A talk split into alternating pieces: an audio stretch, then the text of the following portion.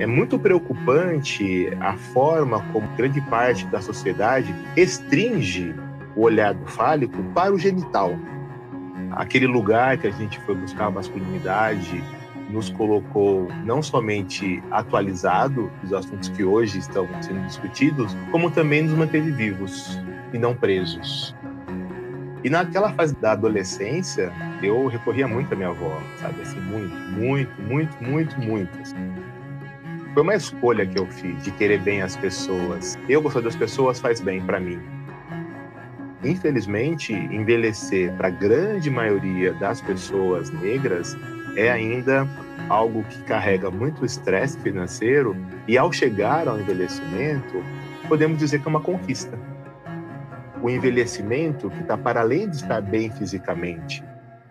Olá, eu sou Paulo Azevedo e seja bem-vindo, bem-vinda, bem-vinde à primeira parte do episódio 53 do Alma Masculina com o doutor em saúde pública e especialista em envelhecimento Alexandre da Silva Nessa conversa, falamos sobre esporte, vínculos afetivos, envelhecimento da população negra, desigualdade, saúde integral e muito mais. Para você que já nos acompanha desde 2019, sabe que este espaço de resistência afetiva conta com a parceria dos talentosos Conrado Góes, Glaura Santos e Vitor Vieira. A nossa ideia aqui é escutar de dentro para fora para refletir, gerar ideias e abrir diálogos sobre as masculinidades e suas diversas maneiras de estar no mundo hoje para encontros mais viáveis para todo mundo. Se você está nos ouvindo pela primeira vez, existem no mínimo três maneiras de você ajudar o Alma Masculina. Siga das cinco estrelas no nosso perfil no Spotify ou no seu agregador preferido e deixe seu comentário. Indique uma das mais de 50 conversas anteriores que trazem visões diversas das masculinidades para alguém que você goste. Só nesta temporada, já passaram por aqui o psicólogo e educador popular Pedro Pires, o terapeuta holístico e consultor de masculinidades Agnes Santoro, só para citar algumas das nossas conversas. E por último, para ajudar a manter o masculina no ar, participe da nossa campanha de financiamento coletivo, que traz sorteios e benefícios exclusivos para os nossos apoiadores. Foi o nosso convidado do episódio 47, o médico gerontólogo Alexandre Kalashi, quem o indicou para ter essa conversa aqui com a gente não masculina e ele vai explicar para a gente o porquê ele indicou esse outro Alexandre. Vamos ouvir.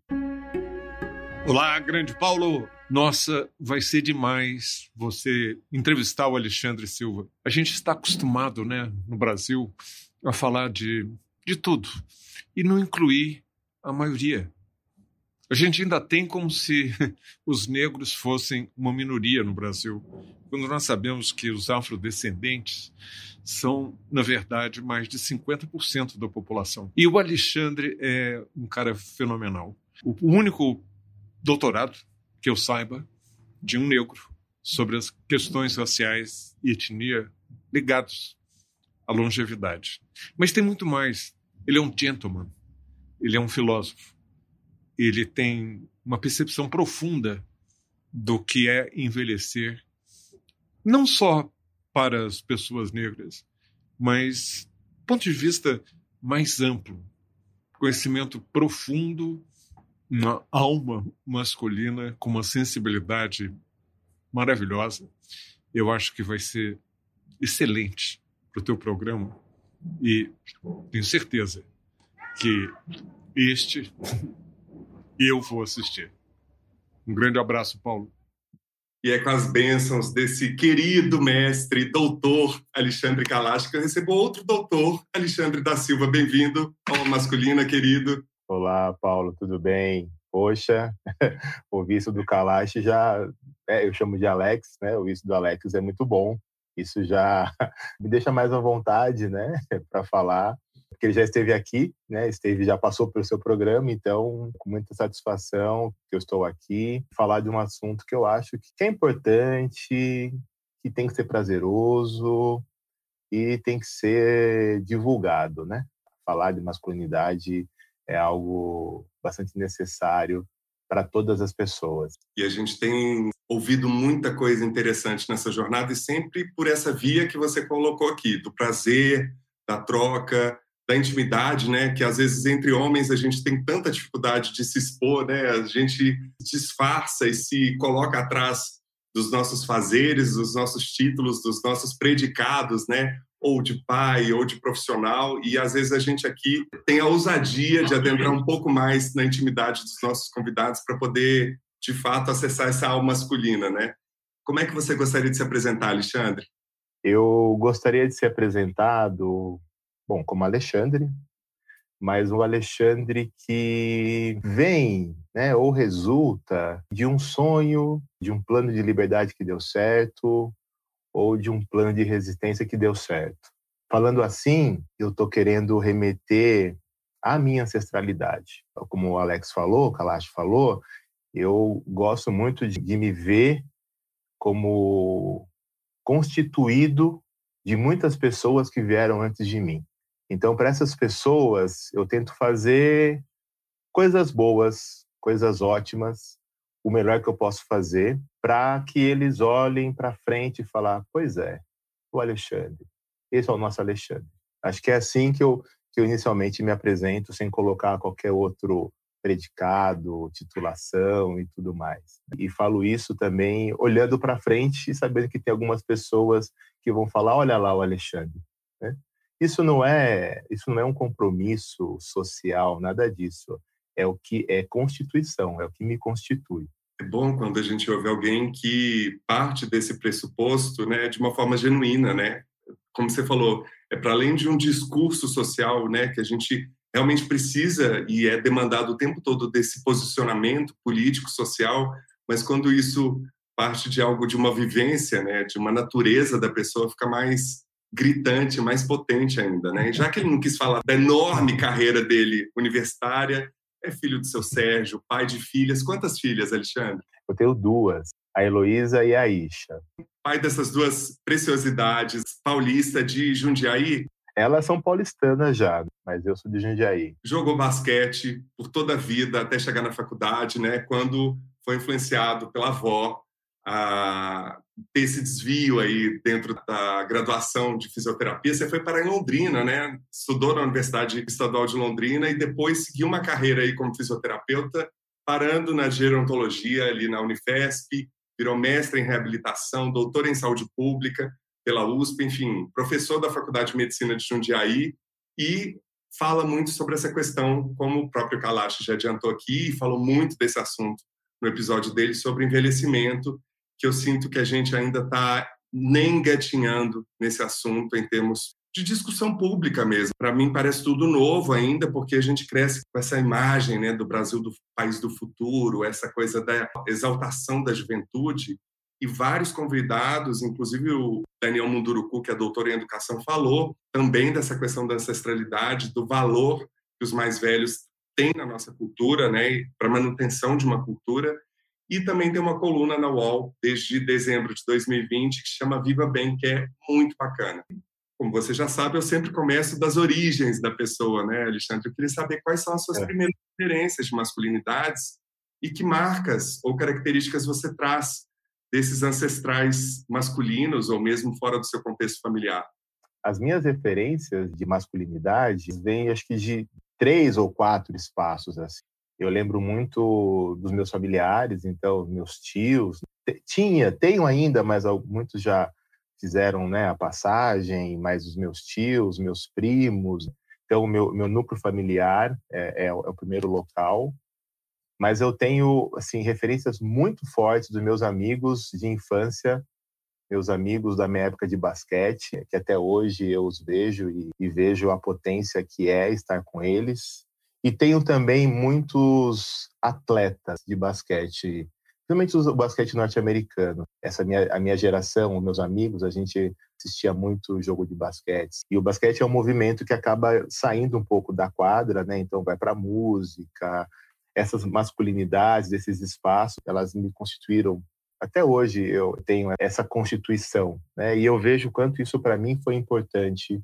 Eu vi um vídeo esses dias, um vídeo assim que me marcou muito, sabe? É, e eu falei, nossa, se esse vídeo tivesse tivesse visto antes, não só não não só não apenas eu, mas toda a geração que hoje né, está aqui, que é uma geração que as versões que eu ouvi são de mulheres falando de homem negro e falou não mas eu gosto de homem negro mas um homem negro assim bem retinto de ombro largo nariz largo aquele que tem que perguntar se você se é brasileiro ou se é de algum país africano tal eu gosto desses aí e tudo mais porque essa referência ela nunca foi tão forte então quando eu falo de buscar as referências no esporte no, no, no basquete norte-americano por exemplo era justamente para ter essa referência positiva. E quando eu falo dos meus amigos de basquete, a gente hoje, todos com 40 ou um pouco mais, alguns são avós até, assim, a gente percebe o quanto aquele lugar que a gente foi buscar a masculinidade nos colocou não somente atualizado dos assuntos que hoje estão né, sendo, sendo discutidos, como também nos manteve vivos e não presos. É desse lugar assim que eu gosto de pensar, de onde veio né, os meus primeiros é, pensamentos da masculinidade. Me trouxe duas curiosidades. Primeiro, quantos tios você teve? Segundo, se você, desses atletas que você mencionou, se você acompanhava só o trabalho deles ou a dinâmica deles em quadra, ou se você era daqueles que também procurava saber como eles viviam, o que eles pensavam, acompanhava entrevista deles também. Eu tenho vários tios, eu não sei contar, não. Eu tenho vários ah. tios. E, e, é, e eu sou daquela geração que, assim, primos mais velhos viram tios também, sabe? Eu gosto muito do esporte, mas no basquete eu saía muito para ver, assim, o, o extra-quadra deles, assim. Desde um, de um, de um engajamento, da história deles, que sempre foi de estudar. Boa parte dos atletas da NBA tem curso superior. Então, esse lugar, para mim, era importante também poder jogar e poder chegar ao, ao nível superior. Essa minha ida para Londrina, ela foi por dois motivos. Né? Primeiro, porque eu passei no, no, no, vestibular, e naquela época, até hoje, né, a UEL é uma das melhores universidades de fisioterapia do Brasil, eu falo isso com muito orgulho. Sabia que meu técnico, na época, era o Enio Vec, tinha ido para lá. E eu tinha acabado de pegar um ano anterior, ou um ou dois anos anteriores, a seleção paulista de basquete. Então eu falei, pô, ele me conhece, né? Eu vou lá. E pensou, né, universitário e ainda ser atleta profissional, né, continuar sendo atleta profissional de um time do Paraná, me reconheceu, falou, ah, vamos lá, vamos, vamos treinar, tá, vamos ver como, como vai encaixar, né, tudo isso na sua vida, né, porque no Brasil não dá para fazer isso de forma muito adequada, assim. então tem que abrir mão de, de uma coisa para fazer outra. Então acho que foi uma das escolhas mais difíceis que eu fiz, e foi optar pelo estudo eu sempre olho para além disso. Então, essa preocupação com a formação, o engajamento deles político e social, e acho que isso constitui muito. Então, muitos atletas eu vejo e respeito muito para além da quadra. Fato que a gente não consegue ter isso com muitos atletas no nosso país. E o que, que te levou para a área da saúde, Alexandre, em especial estudar envelhecimento? De onde partiu esse interesse? esse interesse vem muito, um pouco do meu perfil, muito observador, Sempre gostei dos extremos, infância e velhice. Tanto é que quando eu fui fazer as provas de pós-graduação, eu prestei provas para pediatria e muito mais para gerontologia, né? Três concursos que eu tinha passado em, em gerontologia, falei, ah, acho que é por aqui que eu vou. Né? Eu acho que o dia que eu escolhi, eu lembro muito bem é, onde eu estava, né? Eu estava com a minha avó materna, minha avó Sebastiana, avó Sebastiana tinha um, um, dedo com artrose, então um dedo meio torto, assim, tinha catarata, um olho mais acinzentado, assim, sabe? O quarto da minha avó era um quarto quarto de vó é quarto de vó, né? Você já viu, não sei se você teve esse prazer de quarto de vó. Todos os quartos de avós têm uma, uma outra energia, como diz a minha filha, uma outra vibe, assim, sabe? É uma coisa que você entra, já relaxa, cama, ela fala, eu tô aqui, né? Se quiser deitar para cochilar, pode deitar. E, e, a avó parece que sabe que cada neto, neta gosta. O quarto da minha avó era um espaço muito, assim, sagrado, né, da casa. E todo mundo sabia, por exemplo, quando a minha avó fechava a porta, ela não, não trancava, não, ela fechava a porta. Às vezes ela colocava um pedaço de pano, sabe, para fechar bem a porta. A gente sabia que se fechasse lá, ninguém podia entrar. O papo ali era sério. E não importava a idade de quem estava ali falando com ela, tá? Podia ser o neto mais jovem ou o filho, a filha mais velha, fechou a porta, ninguém entra lá. E naquela fase da adolescência, eu recorria muito à minha avó, sabe? Assim, muito, muito, muito, muito, muito, assim. Tinha também uma água, tinha a energia das orações, enfim. Às vezes ela até tinha que dar, dependendo do assunto, né? Quem estava lá tinha que tomar essa água Eu tô contando para você porque eu tô lembrando com muito prazer, assim, sabe? Fazia tempo que eu não lembrava dessa cena. Numa dessas conversas, eu falava assim, vó, eu quero ajudar as pessoas e eu não sei como.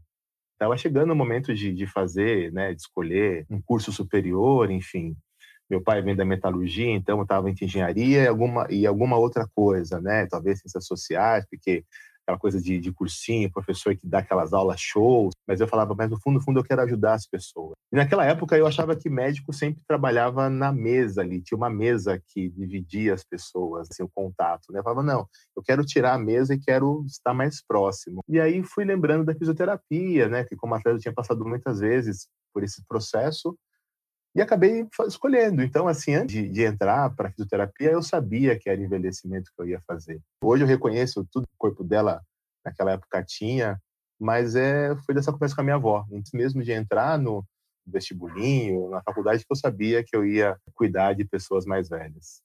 É curioso porque o Alexandre falou muito dessa relação que marca, dessa proximidade com parentes mais velhos, né? Você também traz isso, do quanto Sim. isso influencia de alguma maneira. Muita gente talvez tenha preconceito ou uma visão prejudicada ou né, ignorante mesmo do processo de envelhecimento ou tem medo da finitude por não conviver com essas pessoas e entender a potência que elas trazem também de vivência, de bagagem, de história. Minha avó tem 98 anos, então até hoje Uau. ainda sinto Você tem um, um frio na barriga. Então. tem um quarto de vó. Ela não mora perto, mas eu visitei ela recentemente, botando a mão no pé ainda, coisa que eu nunca consegui, enfim. Você tem um caráter agregador ou você tem essa coisa forte de vínculo com as pessoas? De onde vem isso? Assim? Ah, eu não, não sei, tem que perguntar para elas. Mas você sabe, é, Paulo, que foi uma escolha que eu fiz de querer bem as pessoas. Eu gostar das pessoas faz bem para mim. Eu gosto de lembrar das pessoas, do quanto elas são importantes para mim. Isso para mim é, é, natural, sabe? Agora em pandemia, vira e mexe, quando eu lembrava de alguém, eu mandava uma mensagem, falava: "E aí, tudo bem? Olha, tô lembrando de você, falei, dá um joinha, dá um like, dá um ok, manda mensagem, manda áudio. Falei, dá um sinal para falar que você tá, que você tá vivo, pelo menos, e que tá, tá indo, vai. Eu gosto de juntar pessoas e dar risada, e, enfim, celebrar né, o encontro. Isso para mim é, é bem importante. Tem um aspecto da gratidão que retroalimenta, né? Eu também tive a oportunidade de encontrar amigos que eu não via há quase dois anos recentemente e aí eu reencontrei um lugar de prazer, de estar com pessoas que já comeram tanto sal e compartilharam tanto açúcar com você que estava tudo lá guardado. E a celebração de sermos sobreviventes diante desse contexto. Lugares comuns com a psicanalista, escritora, jornalista e integrante da Comissão Nacional da Verdade, Maria Rita Kel. E na pandemia da Covid-19, a gente viu escancarado o aumento da invisibilidade de diversos grupos sociais, né, entre eles a população negra, os indígenas, e esse quadro somado a um governo que deixa morrer por meio de ações, omissões, discursos comprovados aí na investigação da CPI, e tem um resultado que é o adoecimento físico, mental e mais mortes por causas naturais eu queria saber a sua opinião, como é que você percebe esse impacto dessas desigualdades na saúde mental da população, principalmente no caso dos homens que não têm uma educação para identificar as próprias emoções, os próprios sentimentos e afetos. É, a questão da, das populações indígenas, é, enfim, talvez seja uma outra conversa, porque na Comissão sim, da Verdade sim. eu sei o que aconteceu na ditadura com as populações indígenas, sim. e a única coisa que eu quero dizer aqui é que parece que está muito parecido com o que foi na ditadura ou talvez esteja pior, porque na ditadura não houve exatamente um projeto de extermínio no sentido explícito, como hoje o presidente explicita. É que as aproximações com as comunidades isoladas eram feitas sem que as pessoas fossem vacinadas. Então, já se sabia, desde os irmãos Vilas Boas, que os indígenas não tinham imunidade para as nossas doenças. Então, a estimativa que nós fizemos na, na Comissão da Verdade de oito, não fui eu que fiz, eu fui muito amparada pelo Instituto Socioambiental, pelo Van Sancarelli, por muitos estudiosos dessa questão, né? porque eu caí ali para começar do zero. Mas morreram muito mais indígenas, de gripe, sarampo, catapora, varíola, 8 mil é a estimativa. É o maior grupo de vítimas da ditadura. E as pessoas não queriam muito, diziam, ah, mas os índios estavam contra a ditadura, por que vocês estão pesquisando os índios? E tinha que explicar, eles não estão contra a ditadura, eles nem sabiam, como disse o Davi Anomami num depoimento que ele fez para nós. Eu nem sabia que havia governo, eu era soberano na minha terra. Eu fiquei sabendo que havia governo quando eles derrubaram nossa floresta, poluíram nossos rios com mercúrio do garimpo e mataram nossos parentes de gripe, com as doenças de branco. Veja como é que eles foram integrados na sociedade brasileira. E sim, isso se repete. A diferença é que uh, hoje há poucas tribos tão isoladas como elas eram. Então, a, a morte por doença de branco não é a principal causa de morte. Agora, que eles estão perdendo suas terras, que as suas matas estão sendo queimadas de uma maneira, assim, como dizer, obscena. Não é nem ao menos uma coisa disfarçada em progresso. Tem voracidade do agro e tem maldade mesmo. Tem esses, esses são sub-brasileiros, são sub-raça, que se danam. É muito revoltante. É muito revoltante. Eu fico triste só de falar nisso. E em relação a essa questão que você estuda há tanto tempo, que é a questão da depressão, como é possível né, os homens diagnosticarem isso diferente de uma tristeza? Porque o panorama, o espectro emocional dos homens é muito reduzido. Como é que eu faço para identificar quando é uma depressão? Não é você que tem que identificar, é o seu analista. Você não vai identificar que isso é uma depressão. É muito difícil. A gente, às vezes, vai indo, vai indo e não consegue mesmo saber. Claro, tem coisas muito óbvias. Você não quer mais ninguém, você não quer mais sair do quarto, é, você não tem vontade de comer, é, mas se você começa a achar que você vai beber uma coisa para se animar, você enche a cara. Enfim, não precisa de um médico para diagnosticar isso e a pessoa provavelmente sabe que está deprimida. É, ou fica enchendo a cara para não saber que está deprimida, mas aí sabe que está virando alcoólatra, vai ter que tratar do mesmo jeito. Né? A depressão em geral, quer dizer, o modo como eu. Tem depressões que são assim. Hoje, eu estou um pouco deprimida? Estou. Eu olho o que está acontecendo no Brasil, todo dia eu fico triste. Todo dia, todo dia eu tenho vontade de deixar o jornal de lado, depois eu pego um pouco, depois eu leio mais um pouquinho. Né? Mas eu não perdi a vontade, estou dizendo eu não como exemplo para o mundo, estou dizendo que eu posso examinar mais de perto os meus afetos. Né? Eu não perdi a vontade de ver meus amigos, eu não perdi a vontade de falar com as pessoas que eu amo, eu não perdi a vontade de, de estar perto dos meus filhos, não perdi a vontade de ir ao cinema. A questão de você perceber, se você não é um, um deprimido, você está ficando na pandemia, crie dispositivos antidepressivos. Junta seus amigos e fala, vamos brindar todo sábado à tarde na, no Zoom e ficar meia hora conversando. Vamos fazer uma reuniãozinha nossa. É, põe música que você gosta, dança um pouco na sala, mesmo que você possa se achar ridículo. Porque tem uma coisa que é, aqui a gente entristece, fica desesperançado, embora, vou fazer um parênteses aqui, eu estou muito esperançosa com a eleição do ano que vem. Né? Lula lá, ponto. Agora, a gente também se deprime com a falta de laço. Então, nós temos que fazer muito esforço para manter laço. Isso que eu estou fazendo com você, que você me convocou, é laço. Essas reuniões, participar de alguma coisa. Se você não está com dificuldade de dinheiro, doa alguma coisa para quem está fazendo. Olha, Padre Júlio Lancelotti, é, eu dou para várias do MST, para os Médicos Sem Fronteira, enfim. Porque como eu não perdi pacientes na pandemia, eu estou podendo fazer isso. Né? Quem não pode, eu não critico de jeito nenhum. Você saber que você pode botar 50 reais na conta do Padre Júlio, você sente assim, não sou eu que vou lá na rua levar marmita para os moradores de rua, mas duas, três marmitas aqui fui eu quem paguei. Isso, sabe assim, tira você dessa sensação de que o mundo está caindo, eu estou aqui pasmado, deitado, olhando para o teto sem poder fazer nada. Tem coisas possíveis de fazer. E mesmo coisas óbvias que é, para a esquerda sempre foi a, a, chamada caridade, não é? Alguém me pedir alguma coisa na sua, na sua porta. A teologia da libertação é não deu peixe ao homem, ensina a pescar, que é uma coisa maravilhosa também, uma ideia genial do Paulo Freire. Mas, na hora que tem uma mãe com dois filhos passando fome, dá sim uma marmita ou um dinheiro. Porque nessa hora, nesse dia, essas pessoas comeram. Você fez diferença. Acho que a sensação de fazer um pouco de diferença nesse mar de indiferença também é um pouco antidepressivo. Nada é cura milagrosa, nada disso. Eu estou dando. Assim, como é que você pode tomar umas pirulinhas aqui e ali para se sentir mais potente? Alexandre, pesquisas apontam que tem mais mulheres envelhecendo que os homens. Inclusive, falamos disso no episódio 47 com Alexandre Kalash. E segundo pesquisa nacional por amostra por domicílios, que você conhece bem, 32 milhões de idosos do país estimados em 2018, ou seja, o número ainda está se atualizando aí, 48%, quase 15 milhões e meio, compõem a população negra.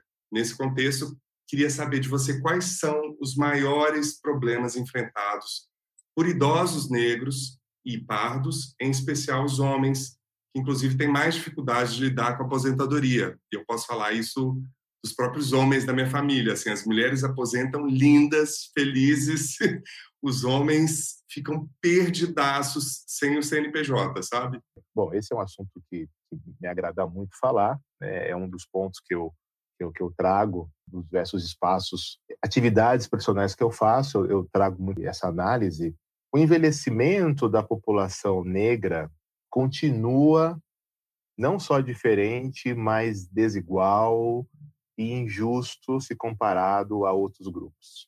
Talvez eu possa comparar com muitas particularidades o envelhecimento das populações de pessoas de pele escura, aí eu incluo, por exemplo, os indígenas, essas condições de vida são piores se comparadas a grupos de pessoas que estão envelhecendo de pele mais clara. Por quê? Porque existe várias manifestações de discriminações. O racismo, por exemplo, tem várias manifestações. Pode ser o racismo estrutural, pode ser o racismo institucional, pode ser o interpessoal e até um racismo que é internalizado, né? A pessoa acaba de tanto perceber o sistema, ela acaba até incorporando aquilo que se fala que é errado, que é falso, que é negativo. Pensando no envelhecimento, essa pessoa negra que envelhece ou indígena que envelhece, ela vai acumulando, ela tem mais chance de acumular discriminações. Se for mulher, já tem uma questão de gênero. Se for pela classe social, tem o classicismo. A idade tem o próprio idadismo. No envelhecimento é comum que você tenha, por exemplo, alguns problemas físicos que gerem algumas é, incapacidades. Você tem um, o capacitismo. É, se você não for uma pessoa cisgênera ou, ou é, heteronormativa, tem a questão do, da discriminação contra as pessoas LGBT, se você mora num lugar com algumas precariedades e vulnerabilidades e violências, tem uma segregação residencial. Então, veja, é, envelhecer nessas condições não é só diferente, é injusto. E, então, quando as pessoas envelhecem, elas chegam numa, num critério etário de 60 anos, muitas vezes sofrendo ou, ou tendo sofrido muitos estresses, não só estresse do, do, nervosismo, mas estresse financeiro. Estresse, por exemplo, de hoje, muitas pessoas idosas negras ainda estão pagando aluguel. Quem tem casa própria já está preocupado porque uma parte desse, dessa, desse dinheiro, né, dessa pensão, apostadoria, se você quer estar relativamente bem com a sua saúde, muitos optam até para ter acesso, vamos dizer assim, ao serviço público e privado, então tem um dinheiro que vai para o, o, plano privado de saúde, ou você quer ter segurança, você mora num apartamento, parte desse dinheiro que se ganha já é destinado para alguma dessas necessidades.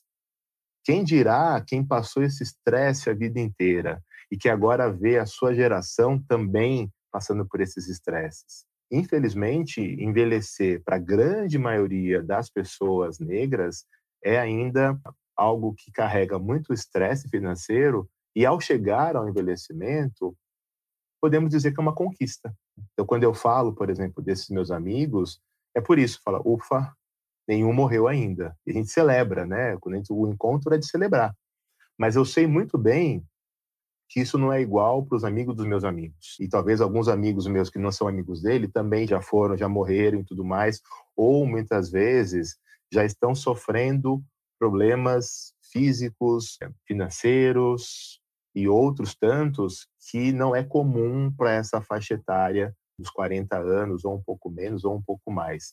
Então, envelhecer no Brasil, é, dado que você tem uma pele mais escura, que você nasceu, é algo que já vem marcado por muitas iniquidades. E eu falo isso pensando lá atrás, antes de nascer a qualidade da assistência pré-natal, a quantidade de, de consultas pré-natais para as mulheres negras, é, na grande maioria das vezes e de forma muito sistemática, de forma muito recorrente, de vários anos, ela acaba sendo pior se comparada àquilo, àquilo que é ofertado às mulheres de pele mais clara. Então você vê já essa situação antes da pessoa negra nascer. E isso só vai piorando, porque você tem a infância também, que é atravessada, vamos falar assim, por uma crítica à estética, então é o cabelo, sabe muito bem o que se fala das crianças quanto à estética, são os espaços onde tem violência, a adolescência também é marcada por isso, e eu lembro de fatos marcantes, por exemplo, aquele shopping de São Paulo que, que julgou aqueles adolescentes que iam fazer o rolê, o passeio, como todo grupo adolescente faz, que mora nas grandes cidades, nos shoppings. E aí você vê que a fase adulta e a, e a velhice é marcada por essa situação. O envelhecimento, que está para além de estar bem fisicamente, é muito mais do que isso. É você ter propósito de vida, querer aprender, poder aprender, é você ter as seguranças não só física, mas previdenciária e tantas outras, é você poder ter rede, uma rede, uma participação social ativa, com troca, sabe? Dá algo para alguém, faz algo para alguém, mas também recebe. Tudo isso acaba sendo muito limitado e às vezes nunca permitido ou nunca permitido plenamente para as pessoas de pele mais escura no nosso país. Respondeu, mas eu quero mais. É. Eu queria que você me contasse de algum contexto muito próximo de você familiar, porque eu sei que, inclusive, me choca saber que é, existem dados e pesquisas que apontam que a duração média de uma consulta de uma pessoa parda ou negra é menor do que uma pessoa branca. E por aí vai. São inúmeras as pesquisas, a gente não está falando de mimimi, a gente está falando de dados Sim. estatísticos e a gente está falando de uma sociedade que tem 56% de partos negros e ainda assim a gente vive um processo de racismo institucional que a gente vai falar aqui na segunda parte da conversa, cada vez mais escancarado e gritante Sim. e cada vez mais desavergonhado. Sim. Principalmente os homens da sua família, sabe, Alexandre? Eu queria entender como é que é a sua perspectiva de alguém que estuda isso, que sente isso, que está vendo essa conquista de envelhecer nesse país que não ajuda muito. Quais foram as dificuldades que esses homens da sua família enfrentaram no envelhecimento? E aí depois você pode tacar quantos números quiser. tá. Eu tomo muito cuidado, Paulo, para falar de, de exemplos pessoais, porque para muitas pessoas que muitas aquelas que não querem entender o problema das discriminações, né, do racismo, do machismo, do idadismo, do classicismo, achar que é algo, tá, mas é com você assim, mas veja, é com uma pessoa só e com outras não. Isso é muito próximo da minha família e de muitas outras. Por exemplo, uma consulta que você vai fazer com algum profissional de saúde. É comum que a gente fale entre nós o seguinte: vá bem vestido. Não só ir limpo, banho tomado, que isso todo mundo faz. É, vá bem vestido. Por que eu estou falando isso para você? Porque, por exemplo, quando se pensa em, exames físicos, e aí você falou da questão da consulta, do tempo, quer dizer, a consulta, por exemplo, ela está associada a um exame físico, ela, ela tem um toque respeitoso, toque treinado, para você ver um órgão, uma estrutura. Então você vê muitas vezes que mulheres reclamam que no exame ginecológico ela é pouco tocada, no sentido do exame. Se todos os dados têm mostrado que, infelizmente, a escolaridade para as pessoas negras é menor, supõe que a compreensão vai ser mais difícil. Então, a questão seria, e isso é um princípio do SUS, que é da equidade, seria o seguinte: entrou uma pessoa possivelmente sozinha ou com outra, de, uma, de, uma, de um nível de escolaridade igual, fecha a porta e fala: vai demorar. Eu preciso do tempo necessário para fazer essa pessoa que está aqui em sofrimento sentir a vontade para falar o que ela está acontecendo. Eu preciso entender e depois dar as respostas para que ela consiga entender o que tem que fazer. Então, o tempo de consulta menor já vai mostrar que essa pessoa vai sair, muitas vezes, com mais dúvidas do que com respostas. E aí você vê, por exemplo, que muitas práticas, elas, de forma muito recorrente, sistemática, e não é o acaso, ocorrem muito com pessoas negras. Muitas vezes, procedimentos simples, né? O cateterismo, que é algo, né, hoje, dado a tecnologia, o treinamento dos profissionais, é muito simples. Você sempre vê que alguma pessoa negra teve algo que não deu certo. Um outro problema que gera, ao invés de gerar aproximação dos serviços de saúde, gera o afastamento é muitas pessoas negras trabalham em serviços, em atividades ocupacionais que saem muito cedo e voltam muito tarde. Nesse tempo, ela sai, muitos dos serviços estão fechados e quando volta, eles estão fechados de novo. E essa pessoa não consegue dar seguimento para fechar um diagnóstico, para fazer um tratamento. E para um profissional destreinado ou destreinada, qual é a leitura que ela faz? Essa pessoa não está nem aí com a saúde dela. Ela vem quando quer, ela vem quando pode, ela só vem nas férias, sabe? Ela acha que é programa de férias. Só que não é isso. Muito pelo contrário. O sofrimento é maior, porque ela sabe que ela tinha que fazer, quando ela, ela volta, muitas vezes pode ser uma receita vencida, o prazo vencido, às vezes ela consegue se articular tanto, mas no dia que vai, é, o aparelho está quebrado, ou já aumentou o valor de fazer um exame, um procedimento. O que eu quero dizer é o seguinte: é muito frequente que essa qualidade, essa quantidade, essa forma do acesso, essa continuidade dos tratamentos sejam mais difíceis para essas pessoas negras. E pessoas pobres também em geral. Então, o que acontece muito é isso: você sabe que o que tem que fazer, mas muitas vezes é difícil. E um outro ponto também, que é muito recorrente, para além das, das mortes, é que você tem uma forma, uma condição de vida que é muito ruim. Todo mundo sabe que é bom comer alimentos saudáveis, todo mundo sabe que é bom praticar atividade física moderada para intenso, que é bom dormir de seis a oito horas, todo mundo sabe que é importante, sempre que possível, meditar, e todo mundo sabe que é importante fazer um trabalho voluntário, por exemplo. A questão é, como é que essas pessoas conseguem fazer, fazer isso nesse estilo de vida, onde muitas vezes os chefes, os serviços não conseguem entender essa necessidade de outras demandas. Agora, falando um pouco dos números, é exatamente isso, Paulo. Então, você vê que muitas doenças ocorrem com maior frequência nas pessoas negras é muito pouco o componente genético que explica isso. É mais a condição de vida, o acesso aos serviços e a possibilidade de continuar no tratamento. Hipertensão, é, diabetes, vascular encefálico, déficit cognitivo, problemas de memória, tem muito a ver com isso. Tem dados mostrando que as pessoas não conseguem fazer. O SUS está aberto. O SUS é o espaço onde pessoas ainda frequentam muito. Mas poder concluir um tratamento é mais complicado. Existe também o que está para além da, da saúde, mas e que faz parte do viver bem, que é o lazer. Então, pessoas é, idosas negras em particular não têm essa prática do lazer. Tem dados que esse é um dado até que eu fiz da minha, do meu doutorado, Paulo, que mostra que as pessoas idosas negras são aquelas que mais nunca foram visitar alguém e que mais nunca receberam pessoas em casa. Por quê? Porque só trabalhavam. Trabalhavam ou trabalham ainda com doença, com adoecimento, com, incapacidades funcionais, com dificuldade para fazer, às vezes até aquele ofício faz, mas não faz com a mesma qualidade, ou outras coisas em casa não conseguem fazer mais. Então, veja, é um envelhecer que não está sendo contemplado, primeiro, dentro da, do que a gente coloca como direitos. Não é só saúde, é tudo. E a outra é que nós temos o, o envelhecimento ativo, que está posto aí que um grupo consegue fazer muito bem, às vezes no mesmo município, e o outro não. Então, a questão é essa. É, é um outro dado, por exemplo, que eu trago também é sobre o estar sozinho e falar de solidão e solitude. Hoje é muito frequente que as pessoas queiram ficar mais tempo sozinhas. Mas veja, eu posso estar sozinho, mas eu tenho uma rede, é, eu tenho possibilidade de visitar, eu posso chamar, eu posso ir. Então, é, isso nós chamamos de solitude, ok?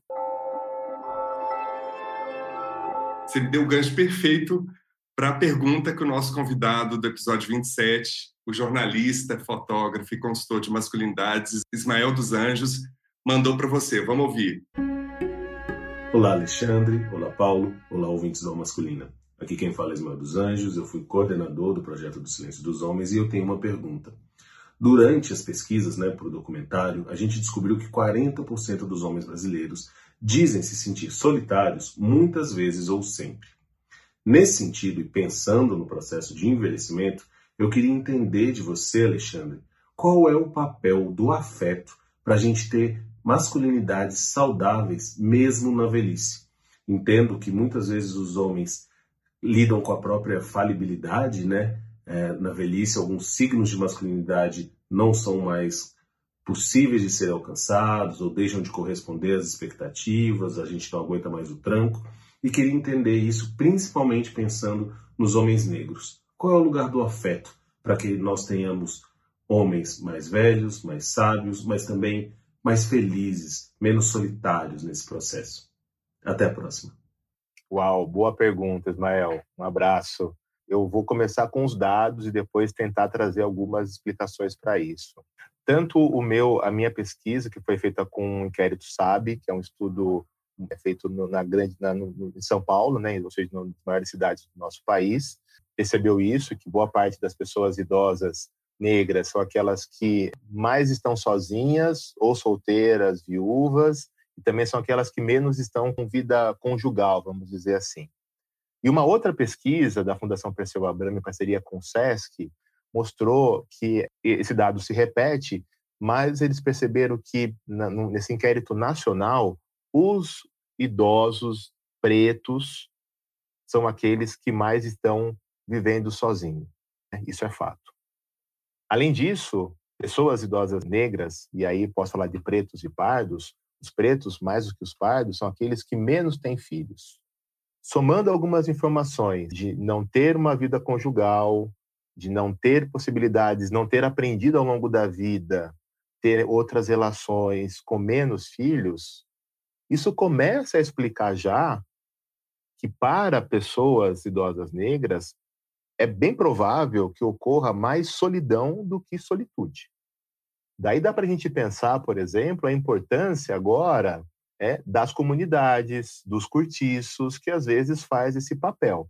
Inclusive das igrejas evangélicas também, que fazem esse papel de dar esse suporte. Mas a pergunta de Ismael dá para a gente ir muito mais além. Quando ele fala da questão do fálico, eu acho que isso é um ponto que eu até fiz uma fala em dois eventos agora, um da USP e um pelo SESC do Rio de Janeiro. É muito preocupante a forma como grande parte da sociedade restringe o olhar do fálico para o genital. O fálico é muito mais do que isso e o fálico não precisa estar necessariamente do gênero masculino. O fálico pode ser uma força.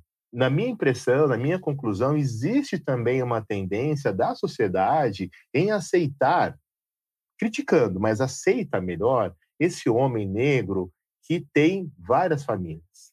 Ele tem cinco, sete, oito filhos, com três, quatro mulheres. A sociedade critica, mas entende, fala, é, mas ele é assim mesmo. Aí vem o que Ismael fala do fálico, né? É, porque ele precisa, ele tem essa necessidade. Mas, a meu ver, isso é muito ruim, porque as famílias, muitas vezes, talvez mais as companheiras, também por ter passado por muito sofrimento, violências, enfim, tem dificuldade de perceber que isso também do homem é uma fragilidade, é uma dificuldade em demonstrar o afeto. Também tem uma questão que começa a envolver herança e tantas outras coisas. Mas esse homem negro que agora envelheceu, ele também passa por situações que mexem com o seu fálico nos espaços de trabalho também. Muitas vezes em confronto com pessoas brancas e, em particular, com homens brancos também.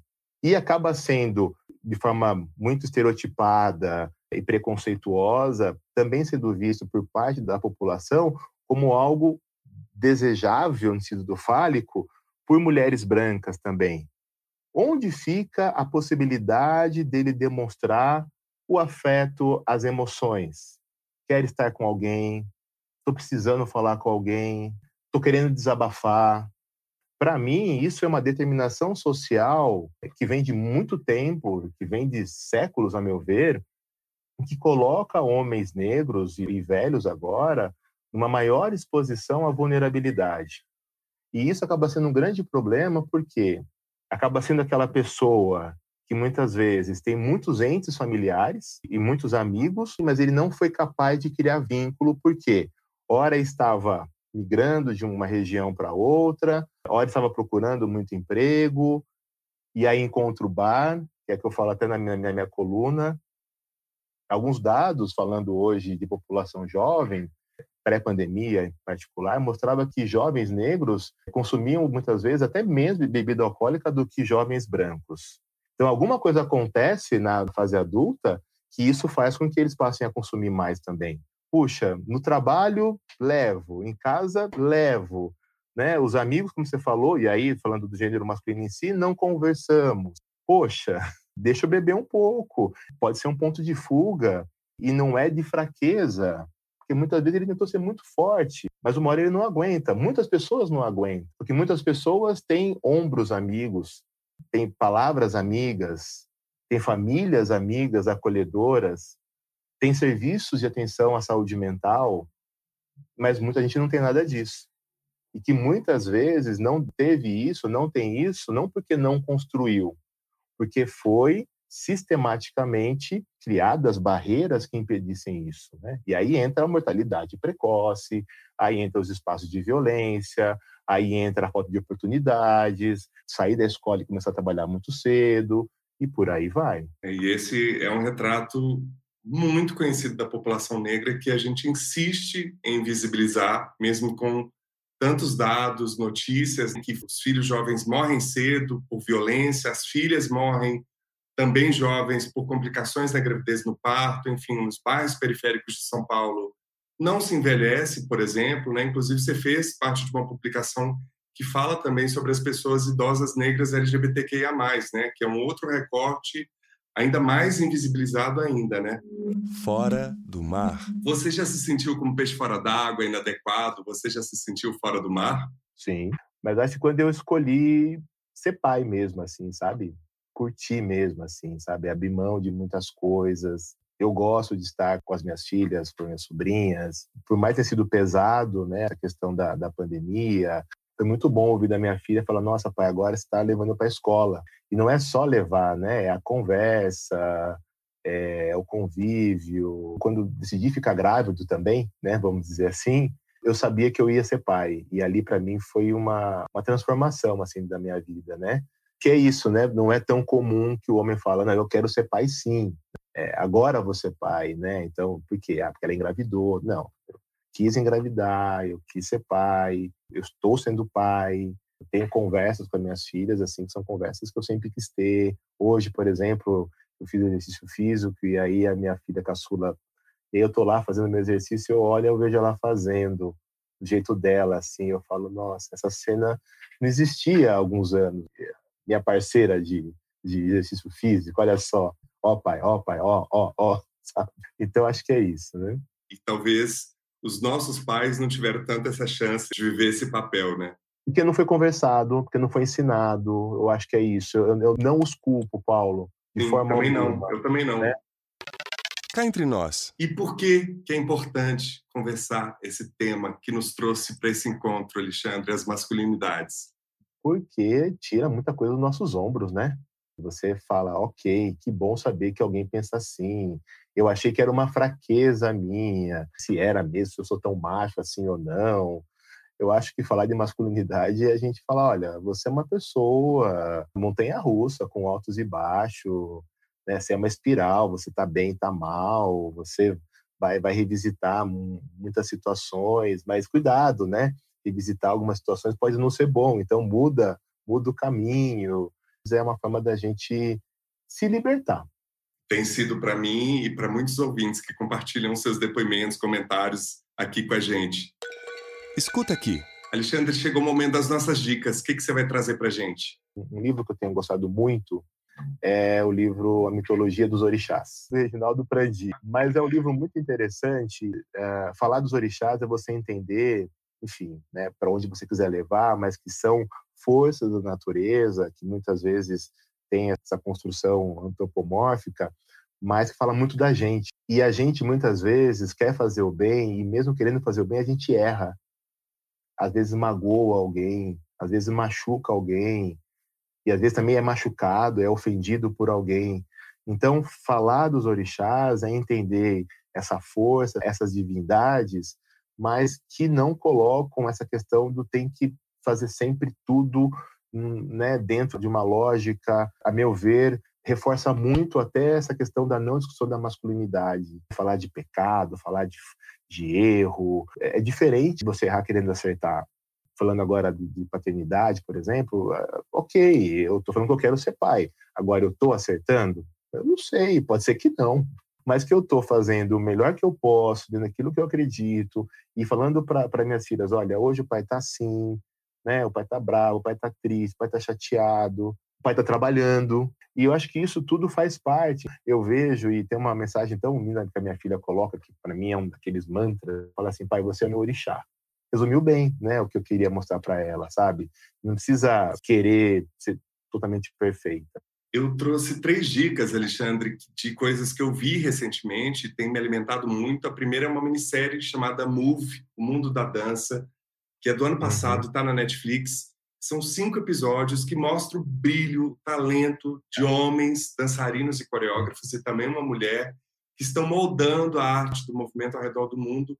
E o mais bacana nessa minissérie é que hum. você vê de onde vieram esses corpos, a linguagem desses homens, rompendo com todos os paradigmas tradicionais, culturais, dessa heteronormatividade que impede o homem de se movimentar, sendo que a gente tem grandes coreógrafos, grandes bailarinos, é um lugar de potência da masculinidade ainda tão repleto de preconceitos. Mostra como que eles descobriram a dança, as trajetórias de vida, os ah, percalços, ah, a resistência. Me lembrou uma outra série ótima, é a série Get Down. Eu acho que ela é incrível, porque ela fala exatamente disso, do movimento, braço das raízes da música negra.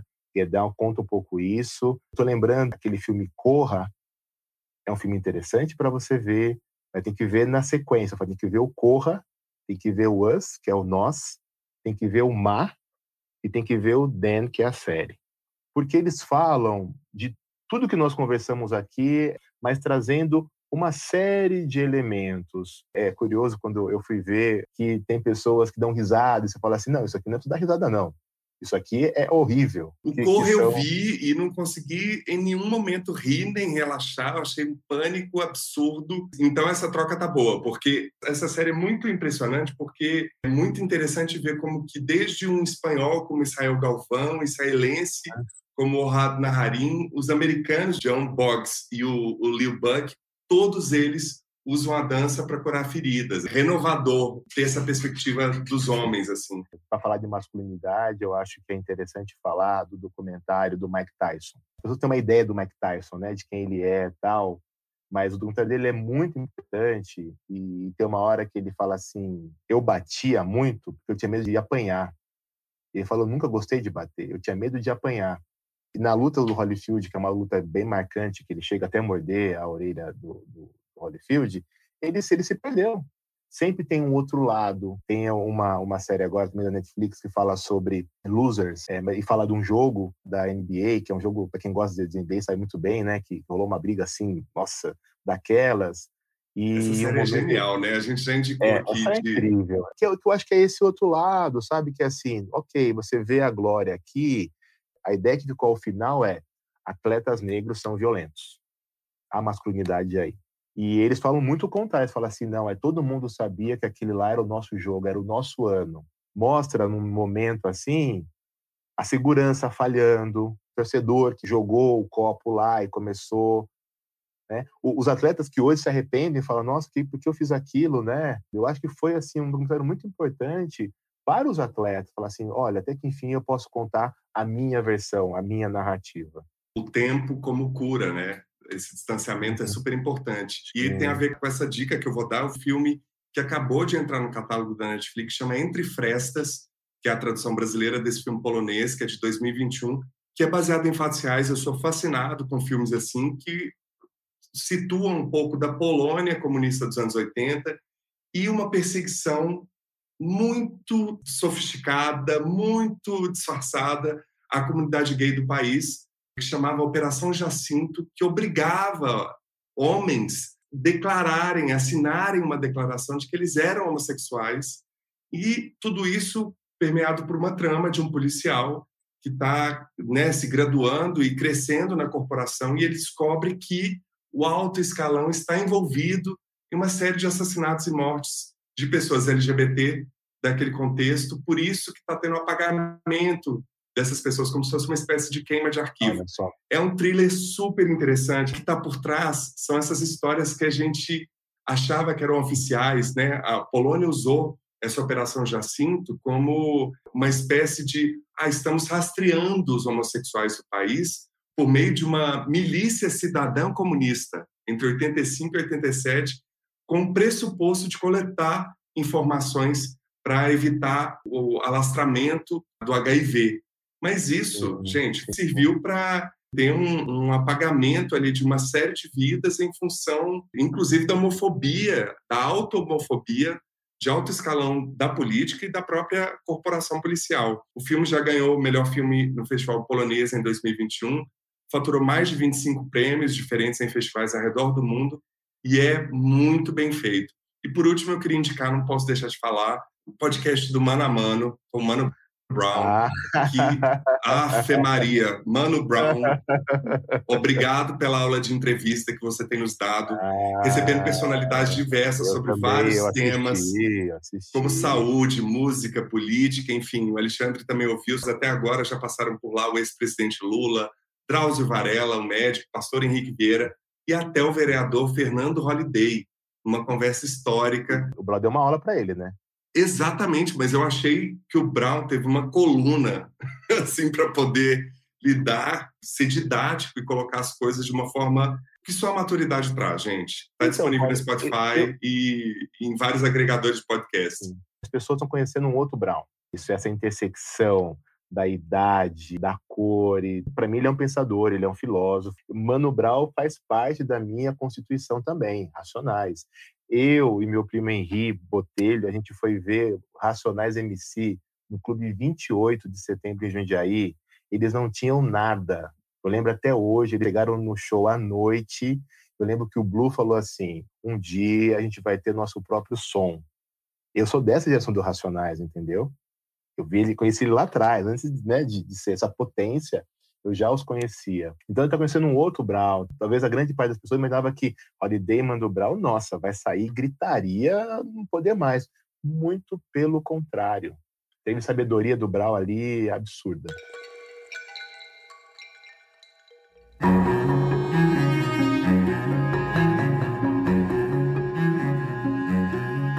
perca a segunda e última parte dessa conversa na próxima semana. Alexandre da Silva fala sobre saúde integral, desinfodemia, racismo, indica um novo convidado e muito mais. Siga as nossas redes sociais no Twitter e no Instagram Masculina e se inscreva no nosso canal no YouTube. Também visite nosso site e conheça todos os episódios na íntegra, além da transcrição do aspas, lugares comuns e as dicas do Escuta Aqui. Vai lá em www.almasculina.com.br, comente, compartilhe os posts e leve a Masculina para mais gente. E colabore para manter o Almasculina no ar por meio da nossa campanha de financiamento coletivo. Saiba mais no site www.catarse.me barra. E agradecemos a todos os nossos apoiadores, em especial Alexandre Valverde, Ana Maria de Lima Rodrigues, Angela Mucida, Danilo Azevedo, Felipe José Nunes Rocha, Juliana Dias e Tânia Simão Baixa Silva.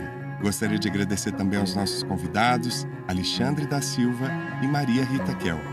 Também não posso deixar de agradecer Alexandre Kalashi, Ismael dos Anjos, Soraya Azevedo e a todas as pessoas que acompanharam a gravação ao vivo deste episódio pelo nosso canal no YouTube. Não perca as próximas.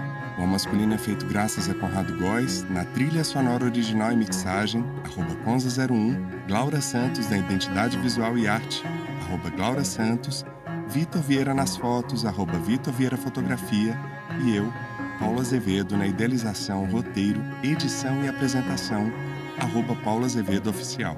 Esse podcast é realizado pela Concultura. E você que nos deu o prazer da sua companhia até aqui, muitíssimo obrigado e até semana que vem.